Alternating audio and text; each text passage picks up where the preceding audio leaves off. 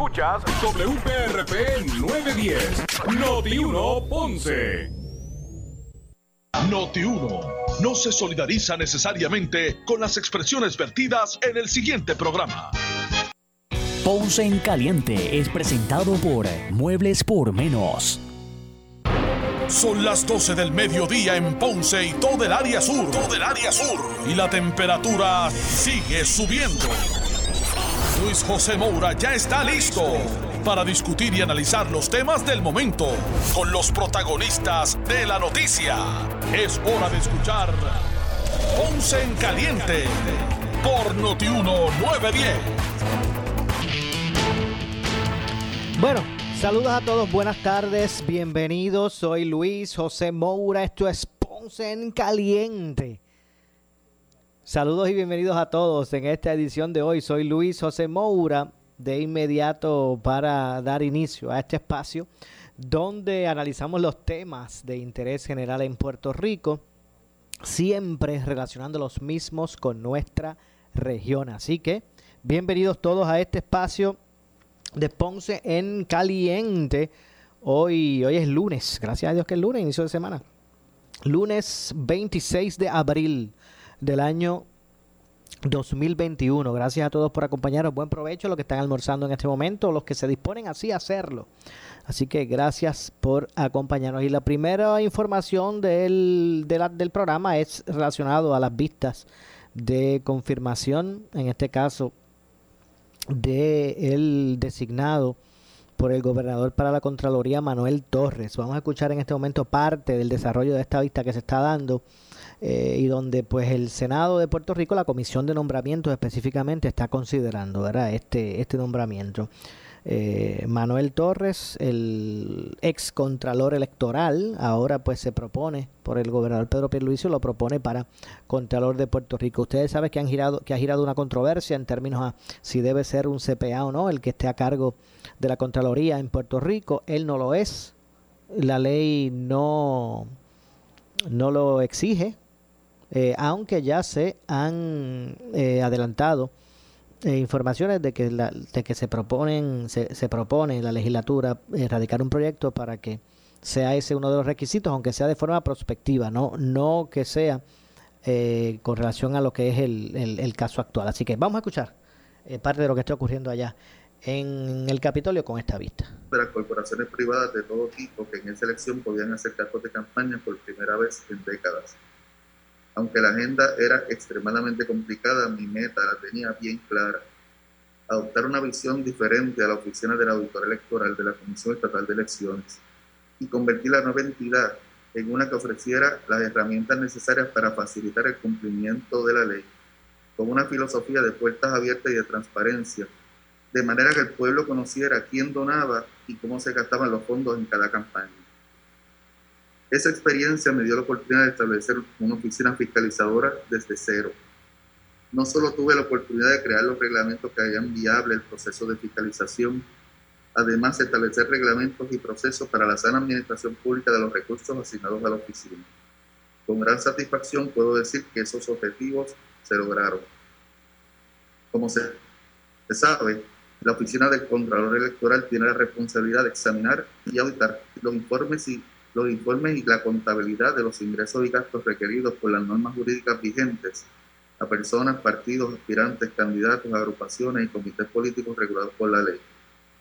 En cumplimiento con esa agenda, implantamos un extenso programa de orientaciones y adiestramiento dirigido a los candidatos y a los tesoreros de campaña. Para eso, coordinamos con todos los partidos esos adiestramientos sobre las disposiciones de la Ley 222 y su aplicación práctica al manejo de una campaña política. Reglamentamos los procedimientos y ordenamos las reglas para regir eficazmente el financiamiento de las campañas. Debo mencionar que todos esos reglamentos se adoptaron utilizando como base la guía de auditoría establecida por la American Institute of Certified Public Accountants y el Contralor de Puerto Rico y la Contraloría General de los Estados Unidos, y así reza en dichos reglamentos. Iniciamos la creación y estructura operacional del área administrativa y del área de auditoría e investigaciones de la Oficina del Contralor Electoral. Aumentamos la eficiencia y el desempeño en los procesos de auditoría. Establecimos normas generales de auditoría mediante la implantación del primer reglamento de normas generales de auditoría de la Oficina del Contralor Electoral Y establecimos también el reglamento de normas específicas de auditoría para proveer a los auditores un instrumento que sirviera de guía para llevar a cabo los procedimientos de auditoría de forma justa e imparcial. Adoptamos reglamentación relacionada con el uso de donativos provenientes de, de fondos privados para gastos de campaña de los aspirantes, candidatos y funcionarios electos y sus respectivos comités de campaña. Similar a la Oficina del Contralor Electoral, las, intervenciones del Contralor Electoral se efectúan en etapas post-audit, es decir, una vez efectuados los desembolsos. Todos esos reglamentos buscan asegurar que las auditorías sean justas. Implantamos el manual de controles internos para asegurar la transparencia y la confiabilidad de los datos contables que eran provistos por los comités autorizados establecimos el reglamento sobre la participación y el uso de la asignación especial para gastos administrativos y el fondo especial para el financiamiento de las campañas electorales de los candidatos a la gobernación, para implantar las normas, guías y procedimientos a seguir para el uso de los fondos provenientes del Fondo General del Gobierno de Puerto Rico. Creamos el reglamento para la erradicación de informes ante la OCE con el propósito de establecer los procedimientos a seguir en la erradicación electrónica de los informes el sistema de erradicación electrónica era un requerimiento de ley desde el año 2000 y tres, cuatro años después no se había ejecutado y nosotros lo hicimos en muy poco tiempo. Establecimos los procedimientos para manejar toda solicitud, petición, querella o informe relacionado a las posibles violaciones a las disposiciones contenidas en la Ley 222 de 2011. En lo pertinente al año 2016, se erradicaron tres casos en el tribunal para exigir el cumplimiento con requerimientos de la oficina se erradicaron 12 casos para exigir pago de multas administrativas y se erradicaron 11 casos para exigir el pago de multas y devoluciones de donativos impuestos a raíz de las auditorías realizadas por el Contralor Electoral. Nuestra filosofía de puertas abiertas se extendió a la información pública que compartía la oficina, incluyendo análisis de datos estadísticos sobre los gastos de campaña de los partidos y los candidatos en específico. El resultado de esta, de esta ejecución produjo que realizamos un total de 166 auditorías relacionadas con el uso y manejo de fondos públicos y privados. Esto representa un aumento de 1.022% comparado con la estructura anterior. En el ciclo electoral de 2013-2016 se completó la revisión de más de 5.400 informes de ingresos y gastos radicados ante la OCE administramos efectivamente sobre 30 millones de dólares de fondos públicos asignados a las operaciones de la Oficina del Contralor Electoral. De hecho, la auditoría realizada por la Oficina del Contralor de nuestra administración en los años 2012, 2013 y 2014 no tuvo señalamientos de clase alguna. Durante mi incumbencia, la Oficina del Contralor Electoral fiscalizó más de 25 millones de dólares asignados a los partidos políticos y candidatos a la gobernación y 50 millones de dólares de fondos privados recaudados por los partidos, candidatos y comités. En el ciclo electoral 2013-2016, administramos 2.871, adiestramos 2.871 oficiales electos y funcionarios de los comités autorizados de partidos y, y también a los medios de comunicación. De estas, 632 personas se adiestraron en el uso y aplicación de la erradicación electrónica de informes financieros sobre el financiamiento de campaña y 2.239 sobre las disposiciones de la Ley 222 de 2011. Además, nos enfocamos en desarrollar un curso de adiestramiento de contabilidad y control interno para los tesoreros de comités políticos dirigidos específicamente en el cumplimiento de la Ley 222. Con la aprobación del programa de educación jurídica del Tribunal Supremo de Puerto Rico, implantamos un seminario de educación jurídica dirigido a los abogados en el servicio público sobre el tema de la fiscalización del financiamiento de campañas políticas a nivel federal y estatal, incluyendo discusiones sobre aspectos constitucionales de, libertad de expresión y asociación. Finalmente establecimos la estructura tecnológica necesaria para hacer públicos a través de la Internet los informes de ingresos y gastos de campaña de partidos políticos, candidatos a la gobernación y todas las demás candidaturas. Quiero señalar que trabajamos intensamente para hacer disponible al ciudadano toda la información pública bajo custodia de la oficina. Menciono que en marzo del 2012 anunciamos un acuerdo con la organización Sin de Lucro Abre Puerto Rico, en el que por primera vez se hicieron públicos los informes de ingresos y gastos de campaña a través de Internet. Un poco más adelante, en el mismo año, anunciamos un acuerdo con el Instituto de Estadísticas para publicar en la página de la Oficina del Contralor Electoral dichos informes con un programa que aunque no tenemos recursos para nosotros poder pagar, el Instituto de Estadísticas nos, nos cedió su licencia. Ambos acuerdos crearon total transparencia para el ciudadano a los informes de ingresos y gastos de campañas electorales.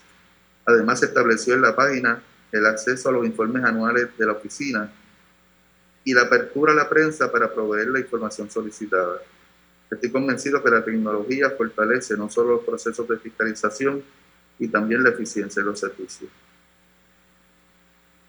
Hoy vengo a compartir con ustedes mi visión de los nuevos retos que tenemos por delante y nos motivan a trabajar para una posición que reviste importancia trascendental en el Puerto Rico al que todos aspiramos. He sido nombrado por el gobernador de Puerto Rico para ocupar el cargo de Contralor de Puerto Rico, posición creada en virtud de nuestra Constitución y cuyas funciones guardan una relación muy directa con esta Asamblea Legislativa. Creada en virtud de la sección 22 del artículo 3 de la Constitución del Estado Libre Asociado de Puerto Rico, la posición de Contralor guarda una, una responsabilidad ineludible con el deber de custodiar el estricto cumplimiento de que los fondos de la propiedad pública se utilizan de conformidad con la ley y siempre con un fin público. La oficina del Contralor tiene la responsabilidad constitucional de fiscalizar, auditar, recopilar hallazgos y emitir recomendaciones o referidos sobre el uso de los fondos y la propiedad pública en las tres ramas de gobierno, municipios e instrumentalidades públicas. Dicha oficina cuenta con un presupuesto de alrededor de 37 millones de dólares y opera con plena autonomía administrativa, presupuestaria y fiscal. En el ejercicio de estas funciones, particularmente la ejecución de auditorías de cumplimiento, el Contralor tiene que cumplir con las normas de auditoría gubernamental generalmente aceptadas, conocidas como el Yellow Book o el libro amarillo, desarrolladas y publicadas por la Oficina del Contralor de los Estados Unidos.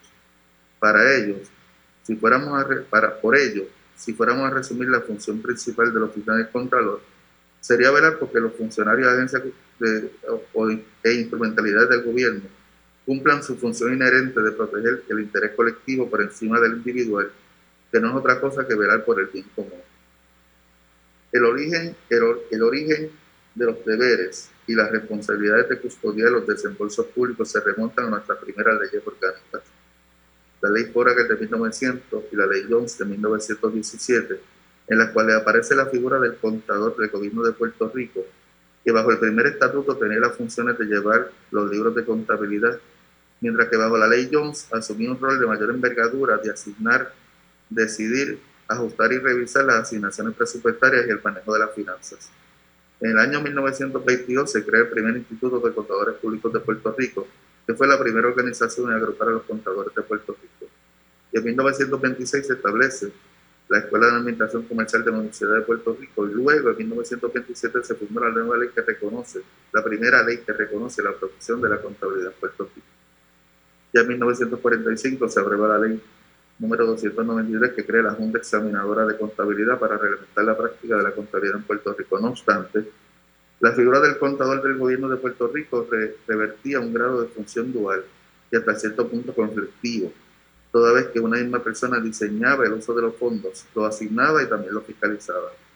Ante esa evidente situación conflictiva, al diseñarse la constitución del Estado Asociado de Puerto Rico, los fundadores de nuestra Carta Magna crearon la figura del Contralor, cuya función principal era fiscalizar los desembolsos de los fondos públicos, de conformidad con el orden legal y constitucional que se creaba. Así las cosas, el 11 de diciembre de 1951, a las 10 de la mañana y bajo la presidencia del doctor Antonio Fernández la Convención Constituyente discutió el informe sobre el alcance de la rama legislativa y sus componentes, en el que se estableció el cargo de Contralor de Puerto Rico. Del texto de ese debate se desprende de forma clara e inequívoca que los fundadores de la Constitución decidieron corregir el conflicto antes señalado desde la ley Jones, en el cual la figura del contador o auditor de Puerto Rico es una función doble y desde desde el mismo Poder Ejecutivo.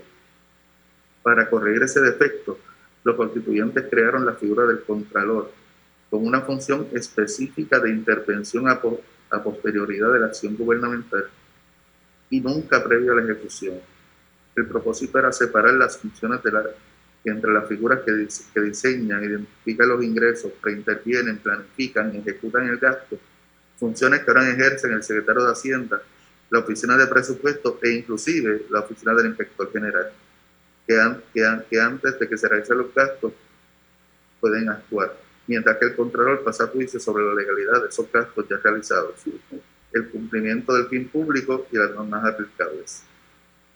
En otras palabras, la función del Contralor es una estrictamente fiscalizadora y con injerencia con posterioridad a la acción auditada y nunca en forma de preintervención.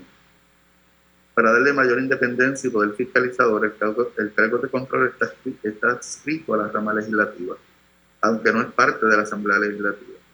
Tiene además autonomía presupuestaria y operacional y su término es de 10 años.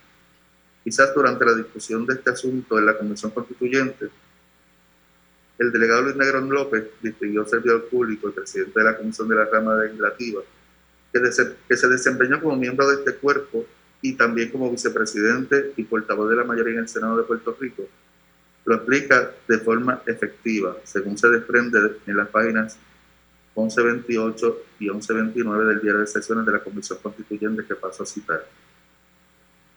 Señor Negro López expresó, contesto la pregunta del señor Reyes Delgado, informándole que el funcionario cuyo cargo se cree en este artículo tendrá la misión única y exclusiva de realizar lo que se denomina en ciencia política post-audit. El pre-audit corresponde a la rama ejecutiva del gobierno. El post-audit, que es el que se trata, del que se trata esta disposición, es una función de índole legislativa y por consiguiente se ha situado en este capítulo de la rama legislativa. Y se ha creado un cargo con una investidura con este título y con una independencia de la rama ejecutiva en la medida que es razonable para que este funcionario pueda cumplir sus funciones de manera eficaz. Y añadió el delegado Negro López, el Contralor no va a tener la facultad de tomar decisiones a priori. Y la intención de este artículo es que el Poder Legislativo no le dé nunca la autoridad a tomar decisiones a priori. Por eso se crea el cargo para ejercer la función legislativa de fiscalizar a posteriori, o sea, de intervenir en las cuentas después que los gastos hayan sido hechos. En ese sentido, la las decisiones del Contralor no podrán ser de forma alguna decisiones que produzcan el efecto de requerir acción afirmativa de ningún funcionario del gobierno. Las funciones del Contralor, en el curso normal de las funciones de estos funcionarios, cuando, por ejemplo, él determina que ha habido irregularidad en el uso de fondos públicos, lo que puede determinar es la nulidad de las de actuaciones que necesariamente tienen que ventilarse ante los tribunales y procesos judiciales o administrativos contra las personas que hayan incurrido en desviaciones de ley. De ley. En síntesis, en el momento que los fundadores de la Constitución debatían el cargo del Contralor, ellos tenían ante ellos la facultad de disponer responsabilidades como lo hicieron. Y en cuanto a los requisitos académicos y profesionales específicos para ocupar dicho cargo, optaron por delegarle esa determinación al gobernador como a la Asamblea Legislativa. Por lo anterior, ante mi haber dos títulos dos títulos postrados, maestría en Administración Pública, con especializaciones en política financiera y administración de personal, la certificación de examinador de fraude y la experiencia de auditar fondos públicos y privados siendo el primer control electoral, entendemos que no solo contamos con el historial de vocación de servicio y conocimiento de las estructuras gubernamentales, sino con el propósito y los objetivos trazados para al crearse el cargo de Contralor de Puerto Rico con los objetivos trazados al crearse el cargo de Contralor de Puerto Rico. Las prioridades de ser confirmado como Contralor de Puerto Rico son las siguientes. La función del Contralor tiene como función primaria publicar informes sobre sus intervenciones en diferentes estructuras gubernamentales, pero estoy convencido que el Contralor debe también usar sus investigaciones, estudios e informes para recomendar reformas a la administración pública modificaciones a la estructura gubernamental y exponer estadísticas sobre la operación del gobierno. Nuevamente, mi visión será una de puertas abiertas, ejecución y transparencia. Entre mis prioridades de ser confirmado como contador de Puerto Rico se encuentran las siguientes. Realizar una evaluación y diagnóstico de la organización antes de tomar cualquier decisión me enfocaré de manera particular en la evaluación de las áreas de tecnología, educación continua y transparencia para la ciudadanía, de la misma manera que lo hice en la oficina del Contralor Electoral. Estaré midiendo la productividad de la oficina no en función de cuántos informes se publican y cuántos señalamientos contienen, sino en que esos informes sirvan para procesar el fraude, ejecutar medidas correctivas, proveer el buen uso de fondos y ofrecer una administración pública honesta y transparente.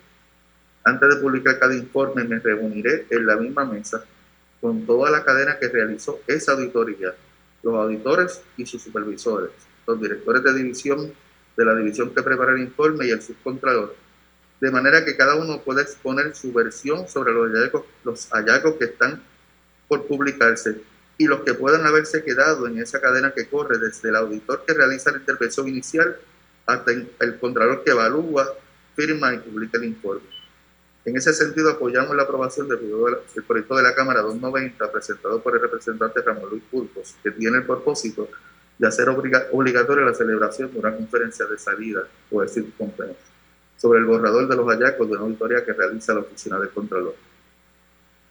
De tiempo en tiempo considero importante que la Oficina del Contralor emita informes, no de agencias específicas, que es algo que tenemos la obligación de hacer en cada unidad auditada, sino de hallazgos recurrentes que se han detectado en diversas agencias. Además, voy a asegurarme que la oficina publica regularmente en su página web informes estadísticos, estadísticos sobre las intervenciones que realiza para que esa información pueda ayudar a los jefes de agencias en su toma de decisiones sobre posibles reformas y a los procedimientos de sus estructuras administrativas. En el área de tecnología, evaluará el estado de la situación de los sistemas de información de la oficina con el propósito de que esté disponible la tecnología más avanzada en ese campo, de manera que pueda ayudar a mejorar la productividad reduciendo el tiempo invertido en procesos manuales que pueden hacerse y, poder entonces dedicar ese, ese tiempo al trabajo de campo. Será prioridad que los ciudadanos tengan acceso al texto de los contratos que se radican en la oficina de manera inmediata, así como a todos los registros públicos que administra la oficina. También evaluará la educación continua que reciben tanto los auditores como los demás empleados de la oficina, tal y como lo hice durante mi incumbencia en la oficina del Contralor Electoral y como secretario del Senado. Pondré especial énfasis en seminarios o cursos sobre los esquemas de fraude, controles internos para persuadir el fraude y otros asuntos de auditoría de cumplimiento. En cuanto a las leyes que rigen las operaciones de los auditores, es importante dotar al personal con el conocimiento de las numerosas ramificaciones legales de la realización de exámenes de fraude, incluyendo el derecho penal y civil, las reglas de evidencia, así como asuntos relacionados a los testigos, toma de declaraciones, obtención de información de los registros públicos, rastreo de transacciones ilícitas y evaluación del engaño y la redacción de informes. Presentaré especial enfoque en adiestramientos a los funcionarios de las diversas ramas de gobierno sobre la prevención y la situación del fraude, la comprensión de por qué las personas cometen fraude y las formas de prevenirlo. Esto incluirá el desarrollo de un programa de educación sobre los hallazgos más comunes que se identifican y cómo ayudar a reducir los mismos. Me reuniré con el presidente y los miembros de la Comisión Conjunta de Informes del Contralor para establecer un plan de trabajo conjunto para dar seguimiento y colaborar con la Comisión en la celebración de audiencias públicas sobre, la, sobre los informes emitidos por la Oficina del Contralor. Trabajaremos con el secretario de Justicia y con el panel del FEI y demás miembros del Grupo Anticorrupción para asegurarnos que los informes publicados por la oficina, en los cuales se invierte anualmente la suma una suma sustancial de recursos públicos, tengan acciones y consecuencias. Además, quiero saber por qué en los últimos años tanto... Bueno, vamos a hacer la pausa. Regresamos de inmediato con más de esta vista sobre el nombramiento de Manuel Torres como Contralor, de Puerto Rico. Pausamos y regresamos. En breve le echamos más leña al fuego en Ponce en Caliente por Notiuno. Somos la noticia que quieres escuchar 24 horas te queremos informar. Entérate de la noticia en caliente de farándula y deportes. Noti uno te da. Cada vez que te pregunten, tú escuchas Noti 1630, la estación de la fiscalización. A las 10 de la mañana no hay programa más blindado en el análisis que pelota dura en Noti 1630. O sea, yo creo que en Puerto Rico ha llegado la hora. Ya, ya estamos pasados de tiempo de que haya un límite de tiempo en el servicio público. Estos alcaldes, la mayoría de estos alcaldes que llevan tantos años, 20, 30 años en el poder, llega el momento donde no, tú sabes, donde las legislaturas municipales se convierten en sello de goma y no hay un verdadero proceso de fiscalización. Aquí se ha solicitado un Mass Vaccination Site. ¿Tú sabes lo que es eso? Cubre todos los gastos para que puedan vacunar masivamente. Lo están haciendo ahora mismo en 28 estados. Secretario de la Gobernación, Noelia García, lo, hemos, solicitado. Si están a nuestra disposición, si ayudan a contrarrestar el contagio, si ayudan a la sociedad, lo estamos trabajando. Está bueno ya, está bueno ya de faltarle respeto a Puerto Rico. O sea, esto, esto es un tumbe tras tumbe tras tumbe. Está bueno ya. Otro paquetón de millones de dólares que se van a gastar en esa evaluación que no tiene ningún sentido. Ferdinand Pérez, licenciado Carlos Mercader, Pelota Dura, Pelota Dura, lunes a viernes a las 10 de la mañana en Noti 1630. Primera fiscalizando. ¿Qué significa a caballo regalado no se le mira el colmillo? Em, que tienes que cuidarte bien los dientes. Que es bueno adoptar animales. Espérate, espérate, espérate, espérate. ¿Qué es colmillo? A caballo regalado no se le mira el colmillo nos enseña que hay que ser agradecidos en la vida. Indulac, hecha con esa sabiduría puertorriqueña que queremos preservar. Ahora en un empaque más conveniente. Indulac, la buena crianza. ¿Qué buscas? Muebles en seres o matrices. Muebles por menos lo tiene. Sin necesidad de crédito y con pagos mensuales bajísimos. Una gran cantidad de mercancía lista para entrega inmediata. Gabinetes en PVC, alacenas y barras para que tu cocina se vea nítida. Además, salas, cuartos y comedores. A precios que le gustan a tu bolsillo. Échale un vistazo a lo nuevo. En Muebles por menos. Salinas Villalba y Ponce. Carretera 14 frente al cementerio. Visita su página de internet. Por su calidad de servicio. Por su conveniente horario. Así es el Laboratorio Clínico Profesional Emanuel, siempre brindándote un servicio de excelencia con tecnología precisa y avanzada para un resultado confiable. Un laboratorio completo. Y los resultados los recibo rápido y hasta por email. Con servicio a industrias y también a domicilio. Haz de Laboratorio Clínico Profesional Emanuel tu laboratorio de confianza. Ese es el mío. Y el mío también. En Juana Díaz, llámenos al 260-5504 o al 580-0080. ¿Sufres de hemorroides y no sabes qué hacer? Ahora hay una opción. En AR Institute of Gastroenterology tenemos un tratamiento sencillo, eficaz y sin dolor para tratar las hemorroides. El sistema O'Regan es una alternativa sin cirugía para tu problema de hemorroides. Toma solo unos minutos y puedes regresar a tu rutina normal el mismo día. Dile adiós a las hemorroides. Visítanos en el edificio Barra Ponce Bypass, oficina 806 o llámanos a AR Institute of Gastroenterology para una cita al 787-259-8200. 259-8200. No importa cuán pequeño sea, si se convierte en un día radiante o se transforma en una deslumbrante noche, si se pasea por el monte o navega sobre el mar, el destello que le da luz a tu vida, Puerto Rico, pronto brillará con más fuerza. Luma. Sirve a tu comunidad durante emergencias y desastres naturales con el Puerto Rico Army National Guard. Visita nationalguard.com para más información. Un auspicio del Puerto Rico Army National Guard, la Asociación de Radiodifusores y esta emisora. Somos Noti 1630. Noti 1630. Primeros con la noticia. Noti 1630 presenta un resumen de las noticias que están impactando a Puerto Rico ahora. Buenas tardes, soy Luis Dalmau Domínguez. Si usted escucha Noti 1630 primeros con la noticia última hora 1232. Joel Muñoz, del dúo puertorriqueño de reggaetón Joel y Randy, considera en el programa Pelota Dura que las autoridades siembran la alarma entre los ciudadanos y los viajeros con las restricciones para controlar el coronavirus. Citó el caso de las medidas en el aeropuerto Luis Muñoz Marín. Interviene Carlos Mercader. Yo siento que también se está alarmando demasiado de la ciudadanía, que lo están pintando como que es una cosa que es súper grave y pues por lo menos yo no lo he visto, o sea, estén presentes, o sea, yo no he visto que estén este, a su máxima capacidad las salas de hospitales, por ejemplo, que hay una crisis en ese sentido de salud. Este, sí, pues están los números y están las noticias y están alarmando a todo el mundo, pero aquí yo te digo, en Estados Unidos donde yo estoy ahora mismo todo es normal y la economía está fluyendo súper bien y yo creo que deberíamos empezar a dar pasos más en esa dirección, obviamente como te dije ahorita, cuidándonos cada uno, porque nosotros somos responsables cada uno de nosotros. Tampoco nos vamos a ir por ahí como que el mundo se va a acabar, ¿tú me entiendes? Tenemos que, que- que tener precaución y seguir viviendo porque no podemos parar. Hay que seguir adelante. Tú estás ahora en un aeropuerto. Tú has pasado por el aeropuerto Sí, de Puerto Rico. Tú has, de todos los lugares que tú has ido, ¿tú has visto al- algún aeropuerto que tome las medidas que toma el aeropuerto de Puerto Rico? En ningún lugar. Puerto Rico es el único lugar. de Oye, eso. El más, el, más, el más restrictivo, Puerto Rico, o sea, el más velado, el más, más seguro para ti. Sí, de- definitivamente dentro de lo que es la jurisdicción de los Qué bueno. Estados Unidos y, y- y eso lo puede constatar cualquier persona que usted conozca conozcan que viaje frecuentemente, aquí nosotros viajamos libremente de ciudad en ciudad sin ningún tipo de restricción. Y no hay que llenar papeles, y no hay que este, que si hacerse pruebas ni nada de eso. O sea, esto es solamente en Puerto Rico. Y yo, pues, yo no sé, yo quisiera que eso lo, lo analizaran un poquito más también, porque este, hay que hacer un balance, honestamente, entre lo que es la salud, lo que es la economía y lo que es la realidad, porque los números te los puede dar cualquiera, pero hay que ver la realidad de lo que de verdad está pasando. Noti una última hora 12.34.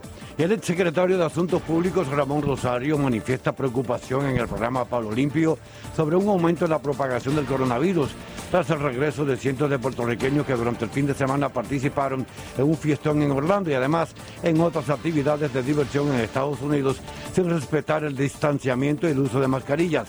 Intervienen Normando Valentín e Iván Rivera. Como está pasando irresponsablemente en Florida y Texas, te puedo decir que sería una irresponsabilidad también con lo que tenemos mandado a cerrar todo cuando ningún científico, ningún científico, ningún grupo ha recomendado una medida tan drástica como la que recomendó en las semanas pasadas José Luis Dalmau, el presidente del Senado. Y ya estamos viendo los números cómo se van ajustando y nivelando, de que tuvimos dos semanas totalmente subiendo. Y ahorita vamos a hablar un poquito de los números. Ya se, se estabilizaron y van bajando. Uno tiene que tomar medidas que... El guaya guaya va a tener pero, sus pero, y estoy contigo, pero la solución no puede ser voy a cerrarlo todo. ¿Qué vamos a hacer con el aeropuerto? Porque el gobierno sabe ya que van a venir entre 12 mil, 14 mil eh, personas y en los últimos tres días, en los- eh, ayer, hoy y mañana van a llegar 27 vuelos. ¿Qué nosotros vamos a hacer? Porque las medidas de la pruebita empiezan el miércoles Ay, y, eso no te, y eso no te cubre si te contagiaste ayer o antier en una actividad. O sea, ¿qué va a hacer el gobierno con esas personas que entran? Tiene Eso sí lo tenemos que para hacer un, un, un rastreo No, de esas Y personas. se nos puede explotar el, el issue por no atender eso. No se trata del lockdown a la gente. grillete Pero ¿qué voy a hacer con eso? Bueno, algo tenemos que Oye, hacer. pero Ramón está preocupado con legitimidad. ¿eh? Pero es verdad, no, pero- 28 vuelos vienen, es que- 28 vuelos vienen. Y la mayoría de esa gente, ¿dónde estuvo este fin de semana? Eh, Guayaguaya, Carol G, Día de la Nacional. Pero es va a añadir un cuarto Y más. Y en los parques de Y Disney. Claro, pues si estás allí, tienes que ir a ver a me Mickey. preocupa es Las imágenes de esos conciertos. de- de Todo el mundo encima del otro. Sí. Eh, no, y sin mascarilla. Y sin mascarilla. Entonces, No, pues. no. y el del no hay que guayaguaya. cerrar. Y lo, mi insisto, aquí es que la gente nos tenemos que cuidar. Y si unas personas se fueron por y no se cuidaron, el gobierno tiene la Irresponsablemente. responsabilidad de asegurarse que en el aeropuerto esa gente no entre Por aquí eso y nos infecte. Y finalmente la policía investiga la muerte de un infante de tres meses de nacido reportada ayer en el residencial El Prado en Río Piedras. Las autoridades fueron alertadas de un caso médico a través del sistema de emergencia 911 y al llegar las unidades de la policía y paramédicos encontraron un infante que no ha sido identificado sin signos vitales. Además se indicó que no presentaba signos de violencia y o maltrato visible. Noti 1 última hora 1236. Le echamos más leña al fuego en Ponce en Caliente por Notiuno 910. Trabaja, descansa o diviértete en tu nuevo matres. Solo en la fábrica de matres Global compra cualquier estilo de matres Body Comfort ortopédico con un 70% de descuento y 15 años de garantía. Además, matres ortopédicos desde 99 dólares. Visítalos. Esta oferta es válida en todas sus tiendas, incluyendo su nueva tienda en Guayama en el Molino Shopping Center. Financiamiento disponible hasta 60 meses, 0% APR o compra hasta 3 mil dólares y llévate la mercancía de Leaway a tu casa sin verificación de crédito. Restricciones aplican. Más detalles en las tiendas globalmatres.com 787-837-9000 787-837-9000 Por su calidad de servicio. Por su conveniente horario. Así es el Laboratorio Clínico Profesional Emanuel, siempre brindándote un servicio de excelencia con tecnología precisa y avanzada para un resultado confiable. Un laboratorio completo. Y los resultados los recibo rápido y hasta por email. Con servicio a industrias y también a domicilio. Haz de Laboratorio Clínico Profesional Emanuel tu laboratorio de confianza. Ese es el mío. Y el mío también. En Juana Díaz, llámenos al 260-5504 o al 580-0080. ¿Qué buscas? ¿Muebles en seres o matrices? Muebles por menos lo tiene, sin necesidad de crédito y con pagos mensuales bajísimos. Una gran cantidad de mercancía lista para entrega inmediata. Gabinetes en PVC, alacenas y barras para que tu cocina se vea nítida. Además, salas, cuartos y comedores a precios que le gustan a tu bolsillo. Échale un vistazo a lo nuevo en Muebles por Menos, Salinas Villalba y Ponce, carretera 14 frente al cementerio. Visita su página de internet. El área sur está que quema. Continuamos con Luis José Moura y Ponce en Caliente por el 910 de tu radio.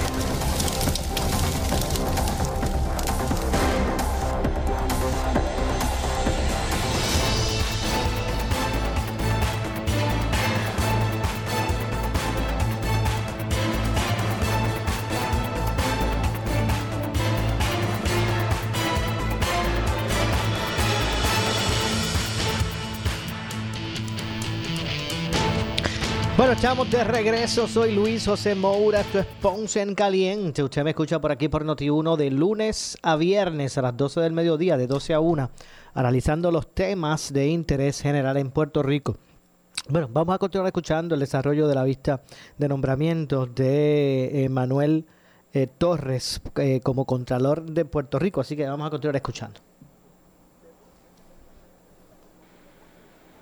¿Cómo entiende usted? Yo sé que usted hizo algunos comentarios en su ponencia, ¿verdad? pero para, para ir moviéndonos en orden, ¿no? Eh, en términos de su función como contralor electoral, eh, que ese trabajo que usted realizó en, en esa agencia le ayuda o lo capacita de alguna manera para realizar una función como contralor de Puerto Rico. Yo, en primer lugar, eh, yo tuve el gran reto de crear la oficina de Contralor Electoral desde cero. Porque aunque había una oficina del auditor electoral que estaba operando hace unos años, estaba bajo la, bajo la Comisión Estatal de Elecciones, eh, eh, tuvieron años para aprobar los reglamentos de operación de la oficina. Eh, y, nosotros realmente en un tiempo que, que no, no, hay, no hay un récord, que no hay con qué competir, ¿verdad? Pero en un tiempo bastante corto, establecimos todos nuestros reglamentos y, mi participación en la construcción de esos reglamentos fue bien intensa. Eh, el hecho de que hacen auditorías similares, en términos de que son auditorías de cumplimiento, no, son, no auditan los mismos asuntos, pero son auditorías de cumplimiento. Mi experiencia en en el gobierno de Puerto Rico en diversas ramas. No solamente en el control electoral, donde eh, no solamente aprobé reglamentos, sino que supervisé auditores, revisé auditorías, eh, eliminé y añadí hallazgos, revisé hallazgos, pude tener una relación diaria con grupos de auditores.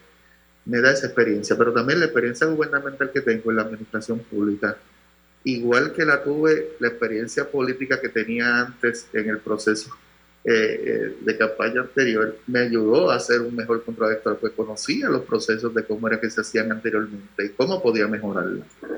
Eh, creo que aquí la experiencia gubernamental que he tenido en, las diversas ramas del gobierno que he estado, en las diversas oportunidades que he tenido, eh, y la educación formal en Administración Pública y Política Financiera, los cursos que tomé en, esa facultad, eh, que aprobé en esa facultad, y las experiencias que tuve en, ese sentido, yo estoy totalmente convencido eh, que yo puedo ser un buen contralor. Yo puedo hacer un buen trabajo. el tiempo es el que lo va a decir. pero fíjense que muchas de las preocupaciones que se plantean ahora se planteaban preocupaciones similares antes de nombrarme a mí Contralor Electoral. Y, y, yo creo que cuando salí de allí, cuando salí de allí y decidí regresar al Senado, las expresiones que recibí públicamente fueron de que no debería irme, del trabajo que se había hecho, de cómo fui justo con, todo, con todos los partidos, etcétera, etcétera.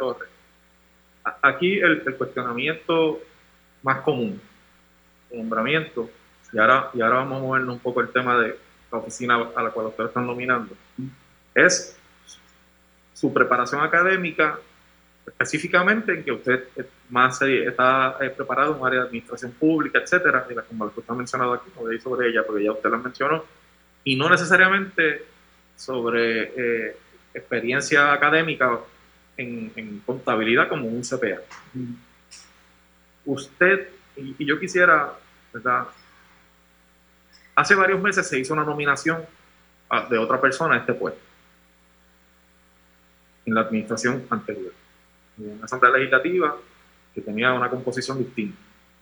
la mayoría, usted siendo secretario del Senado, estaba eh, dominada por, el Partido Nuevo Progresista, partido con el que usted ha trabajado como secretario en varias ocasiones. Usted está consciente de que el cuestionamiento principal que levantó esa mayoría legislativa hace unos meses era precisamente que la persona nominada no era CPA.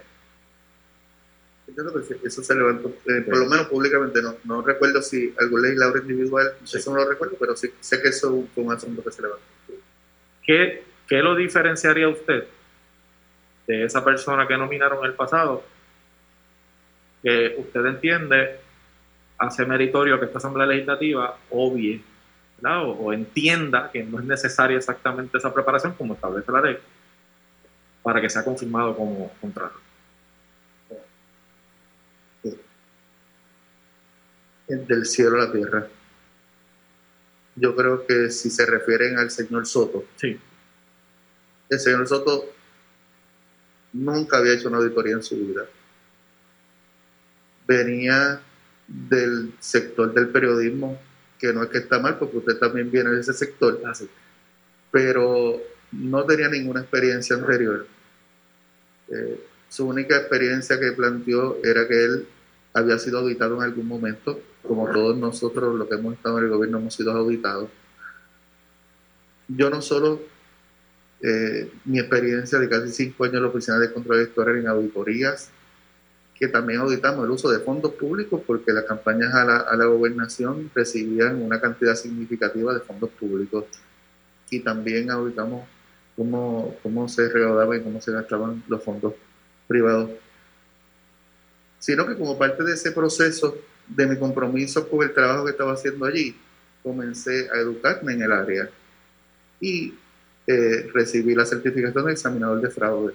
El examinador de fraude es una, una, una certificación muy respetada a nivel mundial, como 63 mil eh, personas a nivel mundial que la tienen eh, y, en muchos lugares muy respetados y aquí también eh, y nos educan precisamente para la detección del fraude, tanto el fraude financiero como otros tipos de fraude.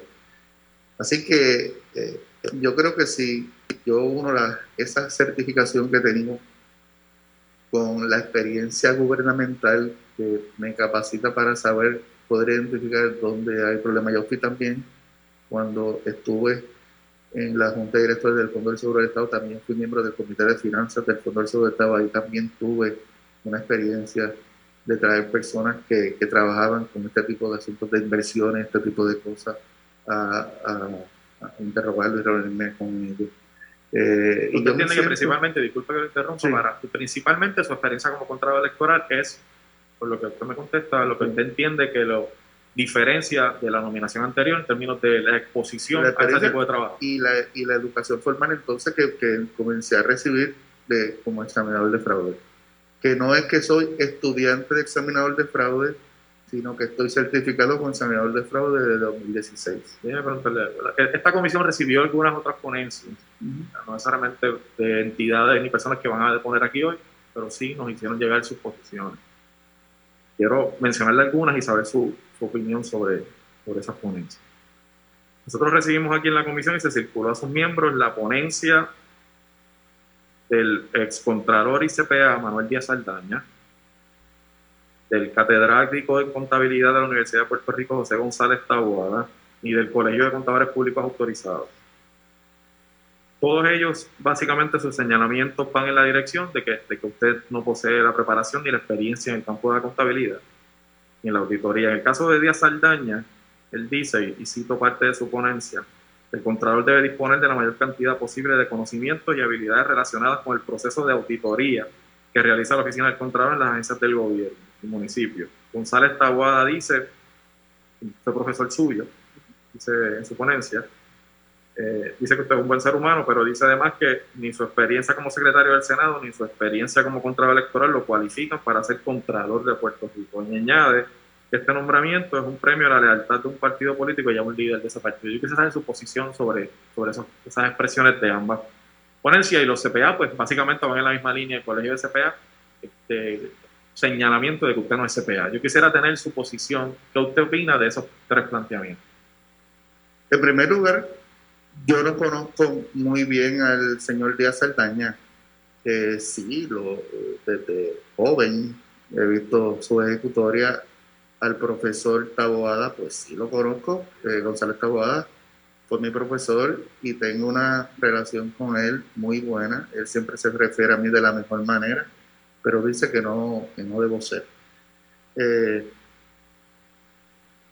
yo, obviamente, difiero de ellos, en particular, difiero del Díaz Saldaña en el siguiente sentido.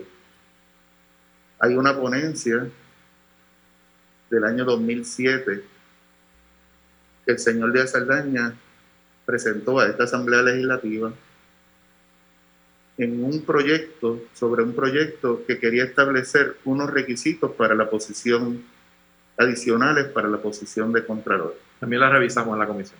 Y en esa ponencia, el, el señor Díaz Saldaña, que en el 2013 había puesto a ningún requisito, que no tuviese ningún requisito excepto ser ciudadano americano y de Puerto Rico y tener 30 años, que son los requisitos actuales. Eh, y en esa ponencia del 2003 él se opone a cualquier requisito y la del 2007 entonces establece, miren, lo refiero a mi ponencia del 2003, pero si le quieren poner alguno, pues debe ser uno de estos. Doctorado o maestría en contabilidad, ser contador público autorizado, ser examinador de fraude o ser abogado.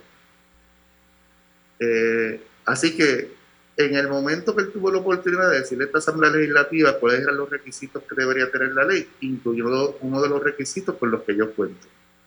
Luego de yo salir de, de la oficina del Contralor Electoral, que obviamente era lo que hacía todos los días, como, como examinador de fraude, para yo mantener la certificación vigente, yo tengo que mantener recibir unos cursos de educación continua, que entiendo que eh, la comisión hay muchos de ellos Bueno, tengo que hacer una breve pausa. Regresamos de inmediato con más. Esto es Ponce en Caliente. En breve le echamos más leña al fuego en Ponce en Caliente por Notiuno 910. ¿Qué buscas? Muebles en seres o matrices. Muebles por menos lo tiene. Sin necesidad de crédito y con pagos mensuales bajísimos. Una gran cantidad de mercancía lista para entrega inmediata. Gabinetes en PVC, alacenas y barras para que tu cocina se vea nítida. Además, salas, cuartos y comedores a precios que le gustan a tu bolsillo. Échale un vistazo a lo nuevo en Muebles por Menos, Salinas Villalba y Ponce, carretera 14 frente al cementerio. Visita su página de internet. Por su calidad de servicio. Por su conveniente horario. Así es el Laboratorio Clínico Profesional Emanuel, siempre brindándote un servicio de excelencia con tecnología precisa y avanzada para un resultado confiable. Un laboratorio completo. Y los resultados los recibo rápido y hasta por email. Con servicio a industrias y también a domicilio. Haz de Laboratorio Clínico Profesional Emanuel tu laboratorio de confianza. Ese es el mío. Y el mío también. En Juana Díaz, llámenos al 260-5504 o al 580-0080. El área sur está que quema. Continuamos con Luis José Moura y Ponce en Caliente por el 910 de tu radio.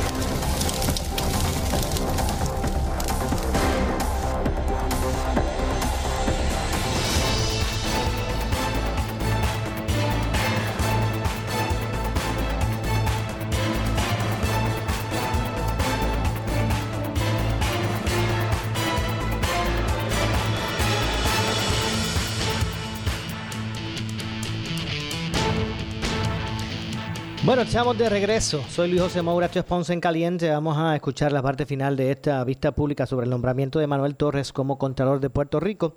Escuchemos. en ese tipo de trabajo, en ese tipo de profesión.